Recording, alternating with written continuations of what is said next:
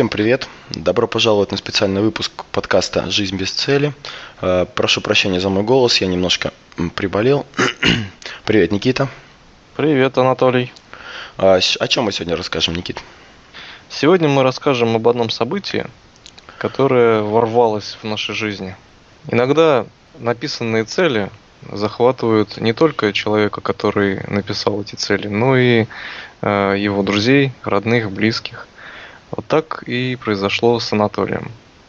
Я прописал свои цели. У меня в целях было посещать различные мастер-классы по а, формированию личности и различным бизнес-тренингам. Вот, и, соответственно, Толика тоже немножко зацепило. Да, и так получилось, что мы попали на мастер-класс Максима Батарева, а, который называется «Как руководителю создать команду мечты, способную достигать сверхрезультатов». Никита, ты вообще раньше ходил на мастер-классы на какие-нибудь? Потому что я как-то не особо приверженец э, данных вещей. Да, я часто ходил раньше. До армии я частенько посещал на различ... различные семинары по, опять же, достижениям целей. Как бы не сказать, что это не, не помогало, но просто было интересно. Была возможность, я ходил. Я как-то больше предпочитаю вебинары, то есть сидишь дома уютненько, попиваешь чай, смотришь карте, видео. Ну просто опять же я ходил не один, а с друзьями. И когда ты, во-первых, в компании единомышленников, и ты посещаешь различные тренинги, семинары, ты заряжаешься этой энергетикой и, возможно, информацией, которую бы ты не воспринял с экрана монитора, а под эмоциональным воздействием присутствие там сотен людей вокруг себя, это воспринимается по-другому. Ну да, восприятие совершенно другое, и как бы взаимодействие со спикером совершенно на другом уровне происходит. А, перейдем непосредственно к мастер-классу. Кто такой Максим Батарев? Максим Батарев – это известный российский менеджер, обладатель премий, коммерческий директор года и менеджер года. И самое главное, откуда как бы я ну, вообще знал, знал это имя, мне а, мой руководитель а, посоветовал прочитать книгу а, «45 татуировок менеджера». И я у многих организаций, в принципе, а, видел, ну, не, ну, видел э, плакаты с, этой, с этими татуировками. Ну, татуировки, это как бы условное название, а, на стене распечатанные.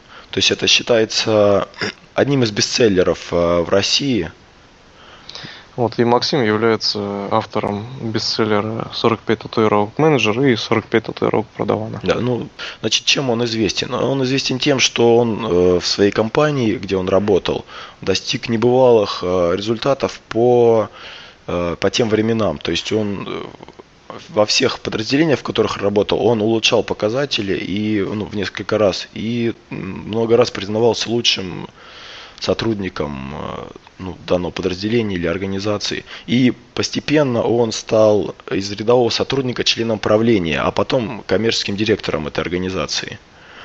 И надо учесть, что работал он в продажах, а до того, как он достиг огромных результатов, он был обычным военным и к продажам не имел вообще никакого отношения.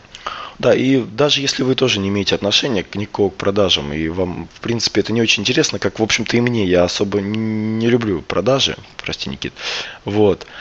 И я сам тоже не очень. Да. Но вот люблю, когда я прочитал книгу «45 татуировок менеджера», она, я думаю, ее всем надо прочитать, она достаточно интересная. Значит, первое, что сделал Максим Батарев, э, как только начался мастер-класс, это для меня было полной неожиданностью. Э, он дал свой сотовый телефон, э, ну, может быть, не свой сотовый, но, по крайней мере, телефон, который у него всегда под рукой, номер телефона зрителям. Для того, чтобы зрители могли задавать ему вопросы, на которые он отвечал в перерывах между основными частями мастер-класса. Да, уточни, что мастер-класс шел с самого утра и почти до да, 6, да? Да, мастер-класс шел, ну, 8 часов, ну, часов пять с половиной, шесть он шел, я думаю. Ну, в общем, нормально мы так посидели там.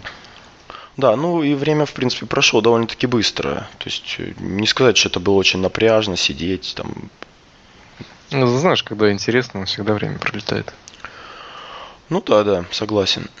вот. И, значит, э, на этом мастер-классе рассказывалось о том, как, собственно, создать э, команду, которая бы помогла тебе достигнуть цели как руководителю.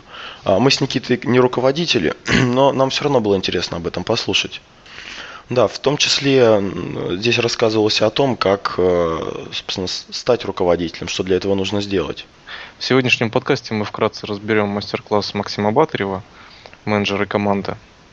Вот, и выделим а, те пункты, которые а, показались нам самыми запоминающимися. Как бы сам семинар очень а, обширный, и мы расскажем только самую маленькую его часть. Да, мы не будем пересказывать слово слово, что было на этом семинаре, потому что ну, это очень сложно сделать. И плюс э, во время семинара было очень много примеров из жизни Максима, которые мы, к сожалению, не сможем воспроизвести при желании. Если говорить о самом начале, мне понравилось сравнение э, коллектива с клином журавлей. Э, в первую очередь мне понравилось тем, что подобное сравнение возникало у меня в голове во время недавней моей поездки на велосипеде. Э, я участвовал в велопробеге и заметил одну интересную вещь. Когда ты движешься в потоке, то тебе гораздо проще, чем если ты едешь один – казалось бы, ты крутишь педали так же, стараешься так же, но в потоке ты едешь быстрее, и если ты едешь один, ты просто не успеваешь за потоком. Слушай, а вот эта поездка, это одна из твоих целей была? На велике проехать? А, нет, поездка это была еще до, до формирования цели. Но, в принципе, ну, у меня была такая идея. Сколько ты проехал? Где-то 240, по-моему, километров. Честно говоря, уже сейчас не помню. Ну, больше 200. Впервые в жизни ты на велосипеде проехал 200 с лишним километров. А, да, для, до этого вот у меня был рекорд, я ездил в Курчатов и обратно, это около 100 километров. я прям вообще вымотался, думал, блин, это нереально, как можно проехать 200 там, думал, ну какие-то шоссейные велосипеды нужны, я не знаю. Угу. Вот. А тут, в принципе, ну не то чтобы это было очень легко, но вполне приемлемо было. То есть на своем жестком жизненном опыте ты э, заметил, что сравнение Максима Батарева, в принципе, действительно но оно, оно, оно актуально, ну, конечно, больше. Оно актуально все-таки с точки зрения ну, физиологии, потому что когда группа идет вместе, да, ну, то есть сопротивление воздуха меньше и прочее. Также, в принципе, у журавлей. А, но в коллективе тоже важно, чтобы было за кем как бы так отсидеться немножко, когда ты там, например, устал или что-то такое. В команде всегда проще, чем одному. И то, что великие дела всегда выполняет команда, а не одиночка. Да, за ними как бы есть лидер, который на виду, но всегда есть команда, которая помогает ему.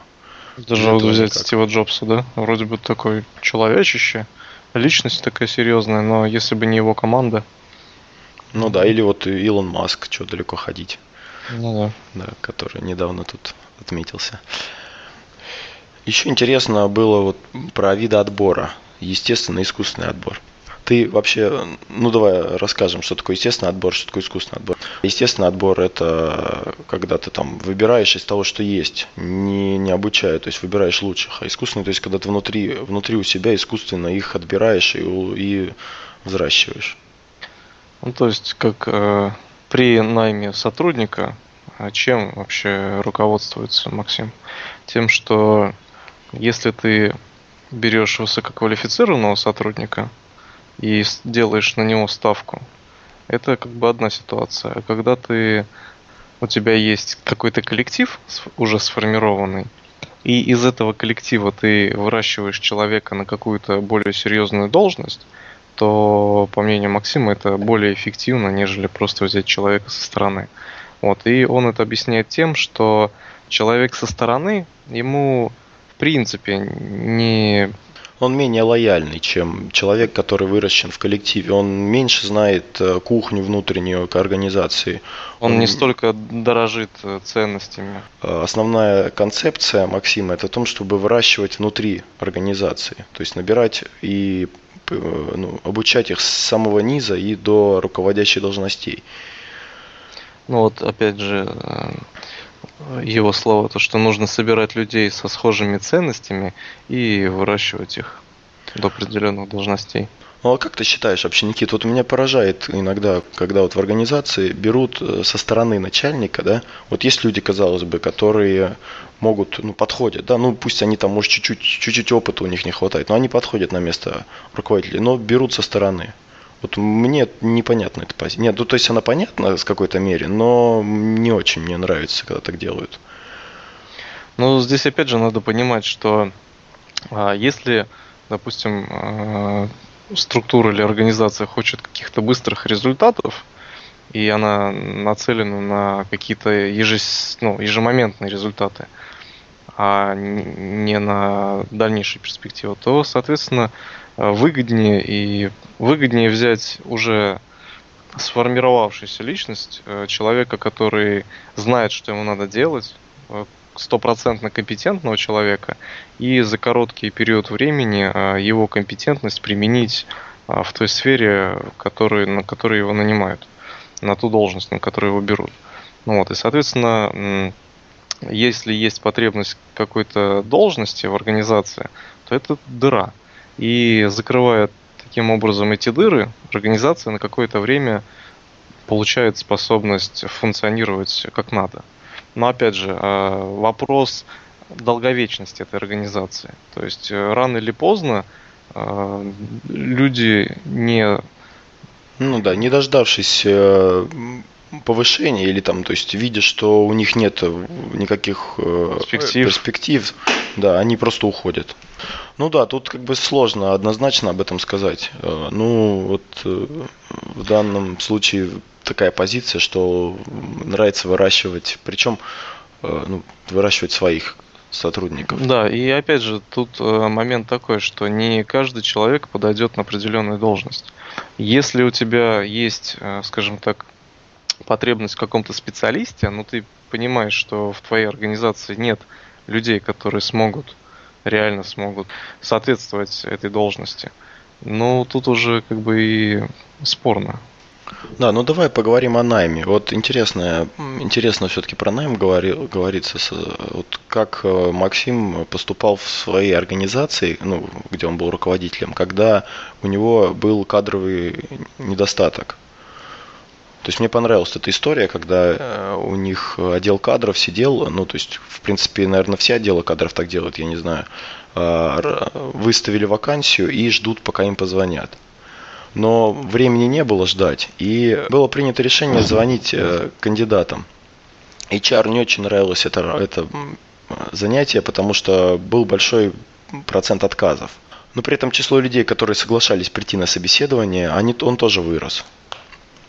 Вот, и прикольно мне понравилась э, фишка, что как он мотивировал людей прийти, потому что даже вот э, по нашей организации, зная, когда вот приглашают людей, они просто не приходят. Вроде как согласны, все, не приходят.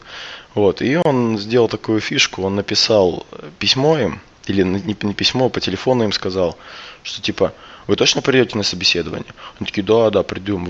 Вы точно, да, все, да, да, да, точно. Спасибо вам большое, вы такие ответственные люди. Нам очень, мы очень рады, что мы познакомились с вами. То есть, как бы дополнительно мотивировал людей, ну, чтобы они уже не отвертелись и пришли в конце концов. Немножко повлиять на их... Э, на их решение, да. Вот, и когда у них закончились вообще э, вакансии, ну, э, то есть закончились там, например, продажники, ну, специалисты отдела продаж закончились в списке объявлений, они начали обзванивать всех, кому, нужны, кому нужна работа. И предлагать им приходить э, на собеседование, говорить, что мы вас обучим, все нормально, главное придите, мы с вами проконсультируемся, посмотрим на вас и э, примем решение. Это говорит о том, что для, ну, для них было важным не, не навыки, а жизненная позиция кандидата. Ну, э, собственно, здесь и ответ на предыдущее мое сомнение, то, что человек может не подходить. А Максим считает, что действительно важен именно а, внутреннее настроение человека, что во-первых, лучше медленно нанимать сотрудников, и если сотрудник э, предан своему делу, то он э, будет лучше ценить свое место. Да, вот, да, да, медленный наем и подразумевает, что э, ну, не сразу прям там пришел человек, все, вы приняты, все, начинает работать. Его готовят, уч, обучают какое-то время. За это время э, руководители и сотрудник присматриваются друг к другу, подходят ли они вообще друг, друг другу или нет. Если нет, то с этим человеком расстаются. И опять же, вот интересный был пример, когда э, на, примере адаптации сотрудника. Вот есть одна организация, э, я просто видел на, на, сам. Приходит человек, то есть в организацию новый, ему дают какие-то бумажки, и он там сидит один. То есть к нему никто не подходит, никто ничего не делает. В конце там, дня у него что-то спрашивают. Вот э, такая адаптация сотрудника, она отрицательно сказывается. На... И люди часто, часто очень на следующий день просто не приходят на работу. Ну, скажи, Толя, а вот как ты думаешь, адаптация в нашей компании, она интересно организована? Э, у нас есть в компании тест, э, в котором Э, сотрудник новый обходит каждого сотрудника компании и задает ему определенные вопросы, чтобы выявить его степень отношения к тому или иному пункту в да, том тесте, который ему дают. Да, то есть там тест, в котором вопросы даны, и он должен определить, то есть какой, в какой из пунктов соответствует конкретному сотруднику. Ну, не знаю, насколько это эффективно, но это лучше, чем ничего. Лучше, чем там тебе дали читать должностные инструкции. Ты читаешь там и должен в конце вечера их там тебе им их рассказать. Ну, хотя бы э, те ребята новые, которые появлялись у нас в организации, мы как-то э, достаточно быстро с ними находили общий язык. И просто там были такие вопросы, которые немножко такого личного характера. Ну да, да, там в частности были вопросы относительно увлечений э, или каких-то смешных случаев, которые были в организации. Или просто в жизни у людей, которые отметились особенно запоминающимся образом. Да, да. Вот. И э, еще один из пунктов, который я для себя отметил, э, есть в организациях штрафы, которые накладываются на сотрудников за определенные невыполнения, к примеру, там показателей или, допустим, за маты. Вот. И Максим говорит, что штрафы – это попытка руководителя заменить себя. То есть, да, вместо того, чтобы влиять как-то с другой стороны на подчиненного, просто тупо ему штраф выписываешь и все. В частности, интересный пример был, об, например, об опоздании. Фактически, ну, человек опаздывает, что с ним делать? А, и многие просто, например, штрафуют. То есть опоздал штраф. Фактически а, этим они узаканивают э, опоздание. То есть ты можешь опаздывать, это стоит там 500 рублей. Здесь 500 рублей, ты можешь его заплатить и опоздать. Вот такая позиция не очень хороша, потому что, потому что она, собственно, узаканивает э, нарушение. А нарушений быть не должно. И вообще Максим, ну, я не ожидал, он достаточно жесткий руководитель, то есть он, у него очень жесткие принципы вот в этом плане. И было много вопросов ему, что нам делать, вот человек там тянет э, фирму, ну то есть у него там 70% заказов, но он там, грубо говоря, раздолбай или там опаздывает, или там отказывается работать, э, жалуется, все такое. И Максим сразу говорит, увольняйте, то есть не задумываясь ни о чем потому что не, не должен рук, э, как это говорить, э, говорится, хвост вилять, хвост вилять собакой, да. Еще один пункт, который мне запомнился в мастер-классе, э, звучит так. Без фокуса в цели появляется упадок. Есть цель, есть развитие. Это именно момент по постановке цели внутри э, организации или компании. Ну да, ну смотрят э, в первую очередь, э, как человек себя видит э, в будущем. А чтобы он видел себя в будущем, у него должны быть какие-то цели. Он, и на этих целях он уже строит свою карьеру, что он должен добиваться, чего он не должен добиваться. Если у него нет никаких целей, соответственно, ну, ловить ему нечего тут. Если он не, не понимает, зачем он находится в этой организации и что он делает. Вот, а и также Максим еще один момент проясняет, что если человек не знает, а на какой новый уровень он выйдет через год, то, возможно, он просто ищет другую работу. То есть, если ты подходишь к сотруднику и говоришь, вот, слушай, а как ты видишь себя вообще через год? Он такой, ну, не знаю, там, ничего мне особо и не надо, то вполне вероятно, что ненадолго он у вас останется. Ну да, также он рассказывал, что он против того, чтобы сотрудники выставляли резюме были случаи, когда находили резюме своих сотрудников и вызывали к директору и разговаривали, почему, собственно, ты выставил резюме, то есть тебя что-то не устраивает или что. Если человек отказывался убрать его, это резюме, ну, после разговора с руководителем, соответственно, тогда к нему применялись уже какие-то санкции, то есть он там, вплоть до увольнения. Вот. И хороший, хороший инструмент для Э, проверки знаний – это аттестация. Но аттестация не, не то, что не для галочки, не как экзамен для, ну, для людей, а это а, способ э, узнать, насколько человек лоялен к организации и насколько он готов обучаться. То есть аттестация выглядела следующим образом. Давались заранее вопросы и ответы. То есть не надо было ничего искать, там не надо было ничего это. Просто вот давались готовый ответ и вопрос. И э, дальше аттестовывали сотрудники. Э, критерии были э, 5 оценок было, да, Никита? Да, минус 2, минус 1, 0, 1 и 2 а, где 0 был результат соответствует ожидаемому, то есть это стандартный, ну, если все нормально ответил, все... Среднее значение, то есть норма. Да, норма достаточная для прохождения аттестации. Если было минус один, то это означало, что э, результат ниже ожидаемого, и, возможно, человеку, невозможно, а наверняка человеку нужно подучить э, тему и заново пересдать э, этот, эту аттестацию. Ну, то есть вот. не, он не сдал, и ему, ему нужно пересдать. А если был результат минус 2, неудовлетворительный результат, а, то тут понятно было, что человек вообще не учит ничего, что ему, по сути, э, его квалификация не соответствует его должности, и этого человека просто надо брать и увольнять. Ну, собственно, так и делалось. Вот. А, значит, плюс один – это был результат выше ожидаемого. То есть это когда человек помимо основной информации еще и что-то сверху знал. А, вот, а плюс два это уже как бы люди, которые ну, целеустремленные, которые стремились к повышению, которые знали гораздо больше, чем нужно, но при этом э, это было действительно, ну, это была тоже нужная информация. И они показывали отличные результаты. И вот Максим приверженец роста внутри компании, и он отметил, что люди, которые получали э, наивысший балл, наивысшую оценку, в итоге занимали руководящие должности.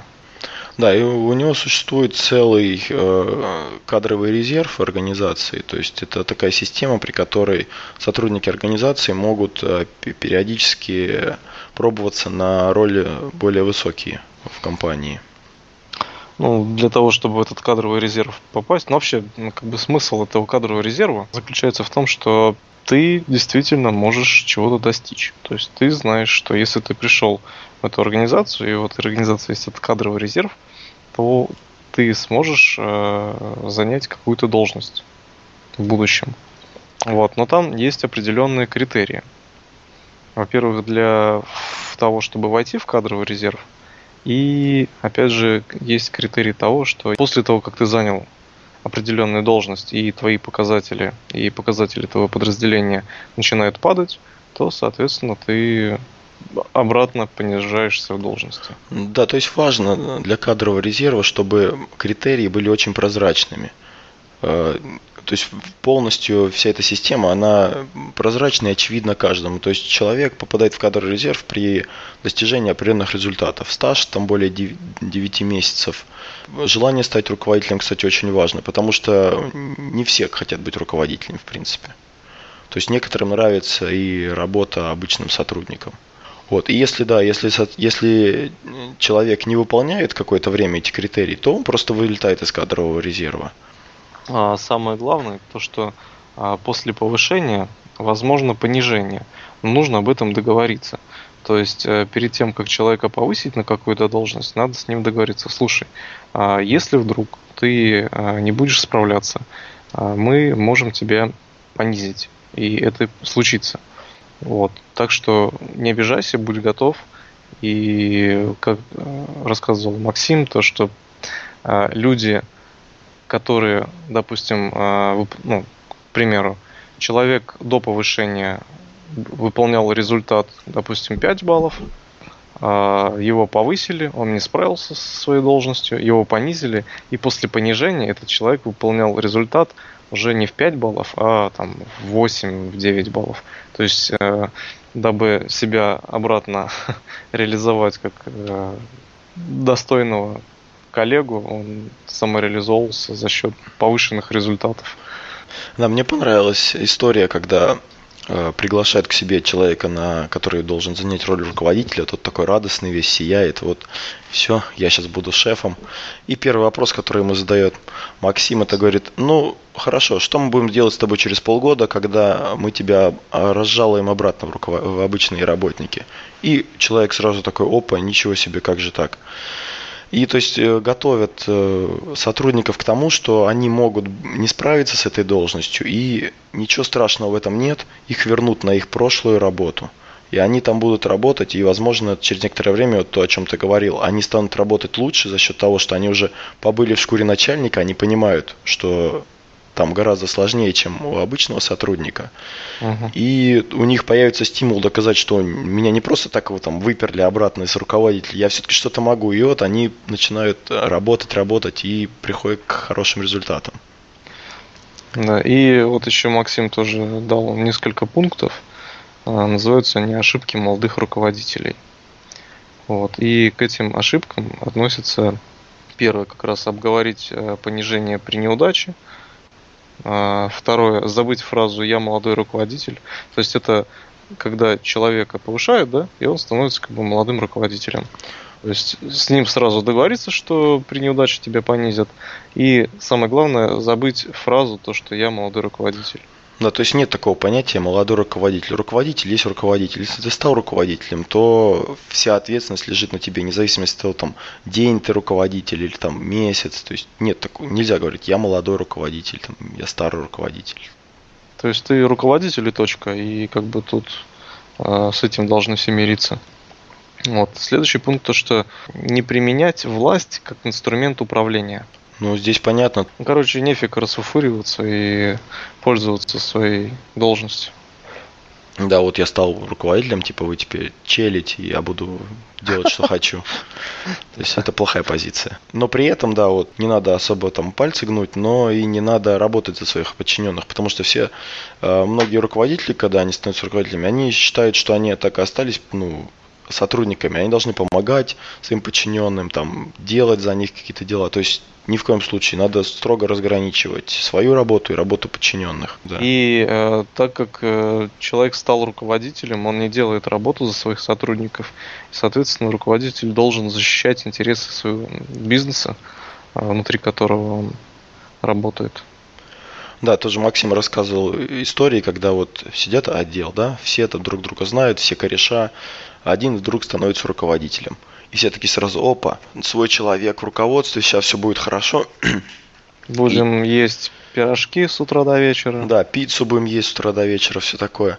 И... Телек смотреть. Бухать, да, человек, который становится ну, руководителем, он должен понимать, что теперь он э, как бы на стороне владельца компании, и интересы компании должны быть выше интересов э, работников. То есть все его действия должны быть направлены, ну, конечно, он должен защищать своих сотрудников и все прочее, но интересы компании, интересы бизнеса, они выше, чем интересы и хотения своих ну, подчиненных. И пожелания своих подчиненных. И, соответственно, молодой руководитель должен понимать, что все только начинается. То, что повышение это только начало пути. Команду создает общее делание, говорит Максим. Что такое общее делание?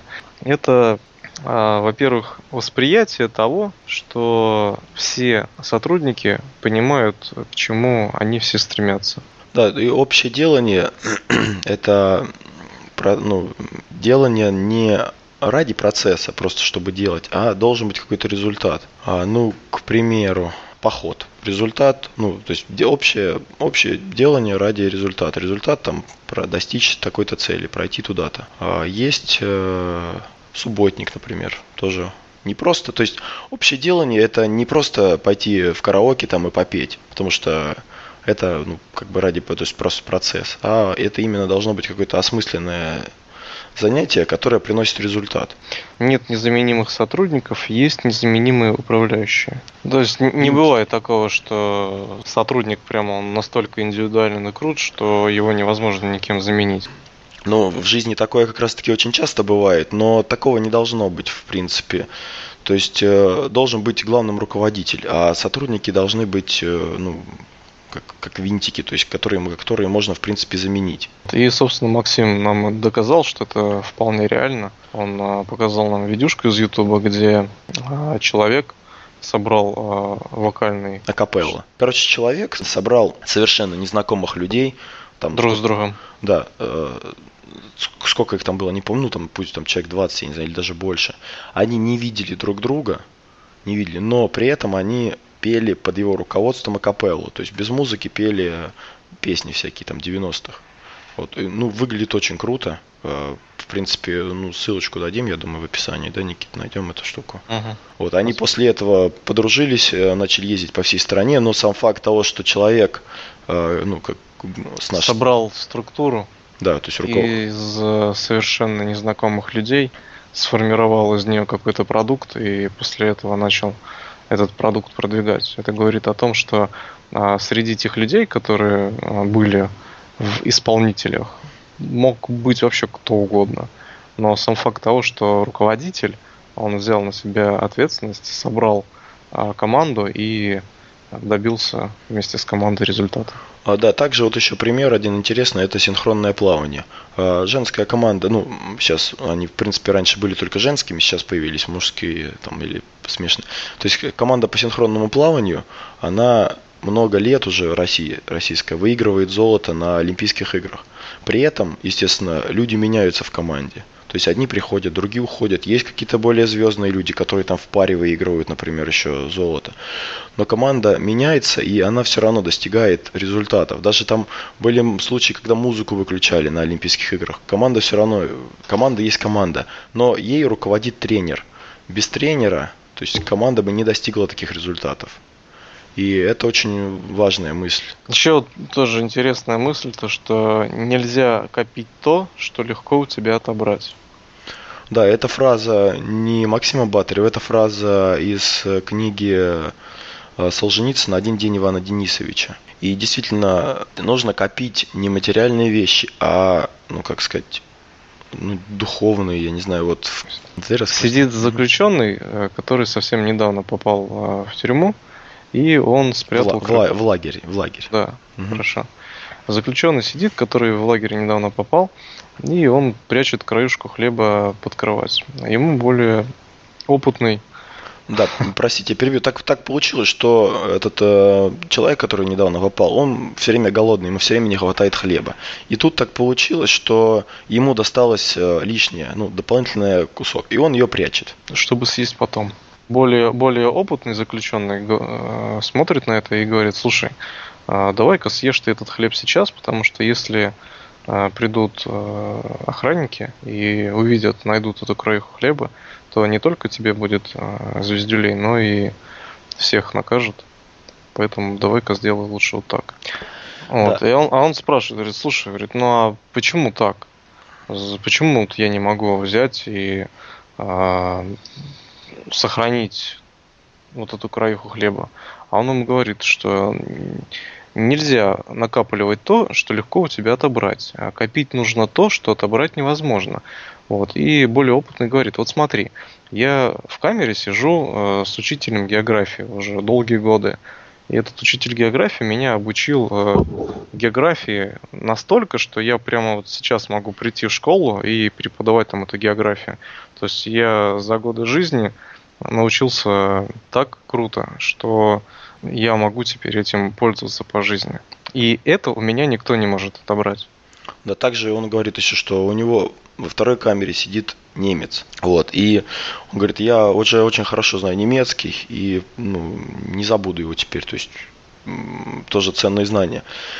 И какой вывод из этого следует, Никит? Вот э, э, то есть важно не материальное, том, что у тебя машина, тачка, ты это можешь все потерять. У тебя это могут отобрать, я не знаю, ты можешь обанкротиться. Но вот есть бизнесмены, которые там, хуп, пришла новость, там, они обанкротились.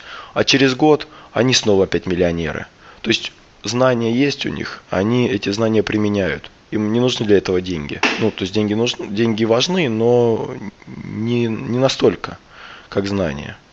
Да, и вот опять же приводился такой пример, что если а, у человека, который своим личным опытом и трудом а, заработал какую-то определенную сумму денег, ну, достаточно весомую, пускай он там миллионер, и он знает, как снова свой опыт повторить, если у него все это отобрать, и просто ну, дать возможность это все повторить, заново сделать. И исходя из своего предыдущего опыта, он а, это все повторит и сделает без проблем, потому что он это уже проходил, и а, деньги можно отнять, там, материальные вещи можно отнять, а опыт, а, нажитый непосильным трудом, его отнять уже не получится. Так, там была еще интересная штука про... Про то, что вакуум заполняется дерьмом. А, да, вакуум заполняется дерьмом, это прям тоже несколько раз звучало. То есть нельзя сотрудников надолго оставлять без дела. Да, иначе они начинают там сплетничать, всякую ересь нести там и все такое. Еще интересно, вот мне понравилась ситуация, когда э, смену руководителя. Помнишь, он рассказывал, когда он пришел в, под, в другое подразделение руководителем. Ну, ну, что там было? И, значит, он брал каждого сотрудника и задавал им э, вопросы. Значит, первый вопрос был, что нравится и что не нравится на работе и по жизни. Э, потом, чем ты можешь, чем можешь гордиться на работе и по жизни. Не все записал. Значит, о чем ты хочешь меня предупредить? То есть, э, что мне надо знать, что не так с этим, с этим подразделением какие тут подводные камни. И важный момент, на нем тоже уделяется внимание, это наши традиции. Нельзя э, просто так взять и убрать традицию из офиса. Это очень плохо скажется на подразделении. То есть у каждой компании есть какая-то традиция. И человек новый, приходя в эту компанию, он не должен ее менять. Потому что если он ее поменяет, то отношение к нему ухудшится. Она может быть глупой, я не знаю, там она может быть э, нелогичной казаться, но если она есть, ее нельзя убирать. Ну, то есть там даже если ровно в 5 часов сотрудники одновременно все начинают кидаться бумажками. Да, или, или ровно в 5 часов э, сотрудники встают и идут подтягиваться на турник, например. Тоже, то есть надо им давать это делать. Ну, это может показаться немножко глупым, да, рассуждением. Вот, но все-таки мне кажется, что это очень правильно, потому что люди не, неспроста сплочились вокруг этого события. Это же как-то их воодушевляет, это их ну, объединяет. Да.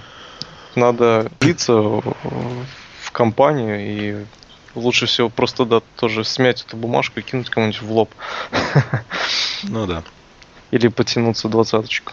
А, сверхцели. То есть у каждой ну, точнее, у организации, организация, во-первых, должна быть командой, а у команды должна быть сверхцель. Ну вот э, бихак цели ага. для команды. А, я понял. То есть э, любой, э, каждый сотрудник фирмы, там вплоть до уборщицы, должен э, понимать, что вообще делает эта фирма и как какая бы, миссия, цель. Да, и чувствовать, чувствовать э, э, связь с компанией. То есть, что он не просто так полы моет там здесь, а то, что они тут делают, там, я не знаю. Ну, расскажи пример. Значит, был пример. Делегация приехала на Байконур. Э, эта делегация должны были показать, как вообще все устроено. И все люди, которые могли мешаться Испорт, Испортить впечатление, там, я не знаю, да. Ну, то есть их, э, их... Просто на, на время вывели, ну, в сторону сказали, так, вы тут под ногами не мешайтесь, мы тут будем ходить.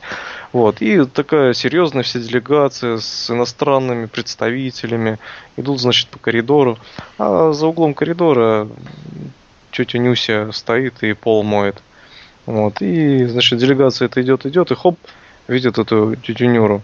Вот. И как бы такие немножко в шоке. А, типа, тетя Нюра, «А что это вы тут делаете? Она такая смотрит на них.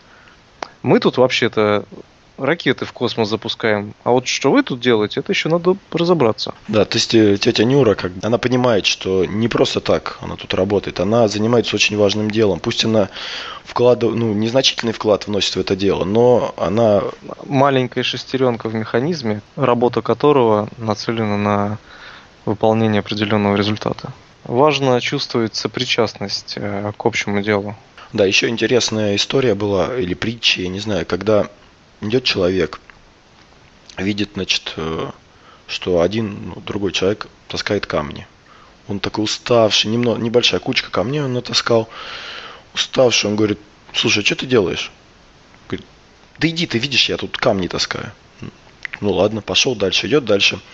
Второй человек тоже камни носит. Ну, у него чуть побольше кучка, тоже такой, ну, тоже уставший. Говорит, слушай, а вот, а что вы делаете? Я у первого спросил, он меня послал. Ты говорит, да иди, видишь, я занят, работаю. Такой, ну ладно. Пошел дальше, смотрит, значит, третий. Тут большая куча камней, радостный такой, все, все дела, ну, тут странно, думаю, блин, больше, его, больше всех перетаскал, а такой довольный. Слушай, говорит, а чем вы занимаетесь? Я вот у своих твоих коллег спрашивал, они меня посылают. Говорит, мы здесь храм строим. То есть человек понимает, что он не просто камни таскает, а он делает какую-то благую цель общую. А те люди, они просто, ну, таскают камни. Вот и разница между большой целью и просто работой. Ну, мне еще понравилось э, про корпоративную культуру. И культура команды. Может Отсутствие быть, да. отличий между заявлением и действием. Да, вот это отсутствие, да, вот это мне вещь очень важная, потому что э, если команда позиционирует себя, как я не знаю, там борцы э, с загрязнением воздуха, например, да, или там э, борцы за чистую окружающую среду, я не знаю, то и при этом они там стоят э, или там бросают в окно фантики, бумаги. То есть не сочетается оболочка и то, что делают сотрудники. Еще интересная история была, когда Максим побывал на одном из э, на одной компании, которая, я так понимаю, занимается доставкой товаров, да? московский э, склад Адидаса. Да?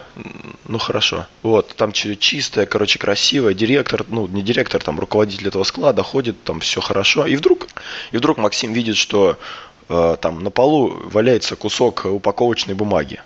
Вроде все как так, блин, ну, везде чистота, и он ему руководитель рассказывает, что вот у нас тут идеальная чистота, все отлично. И тут вот такой конфуз.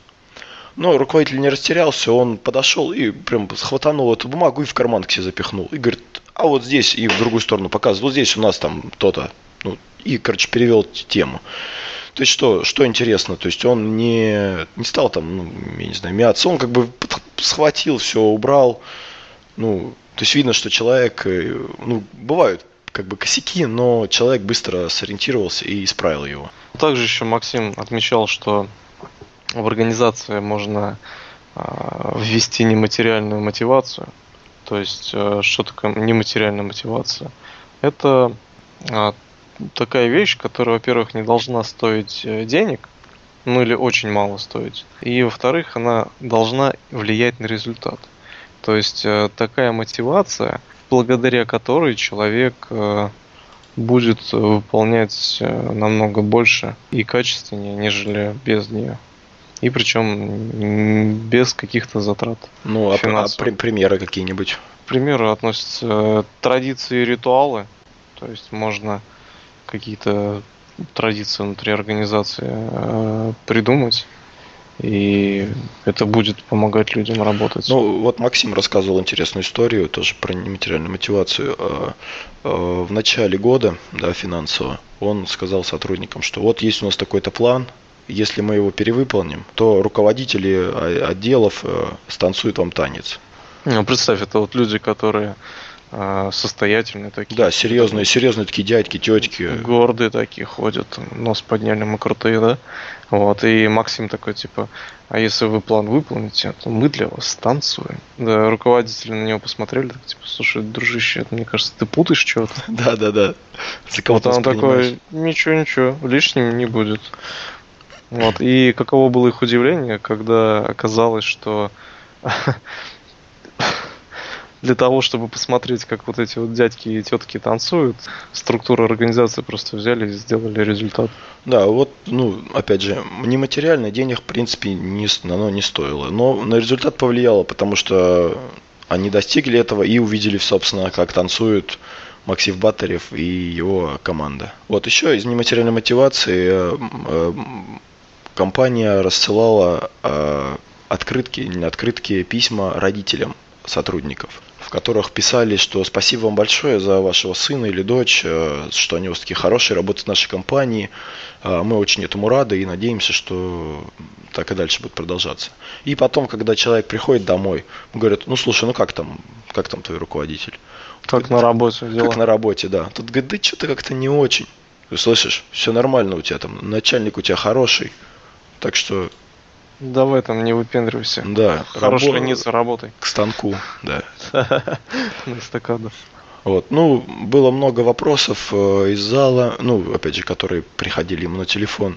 Еще мы много не рассказали, конечно же, из жизни его историй. Вот. И, знаете, ребят, когда есть какие-то интересы, и эти интересы разделяют с тобой другие люди, шансы выполнить поставленную цель намного больше. Да, на этом мы заканчиваем наш подкаст. Э, просьба в комментариях э, пишите, может быть, кто-то захочет принять участие в нашем подкасте. То есть мы всегда рады гостям. Может быть, кто-то захочет рассказать свою историю, как он достиг какой-либо цели, как он сделал то, что, о чем мечтал долгое время. А, либо, либо присылайте темы, которые вы бы хотели услышать. Мы постараемся найти информацию об этом и рассказать также в подкасте. Прощай, Никита. Прощай, Толик. Прощайте, дорогие слушатели. Надеюсь, мы не очень вас утомили. Да, спасибо, что нас слушаете. И до новых встреч.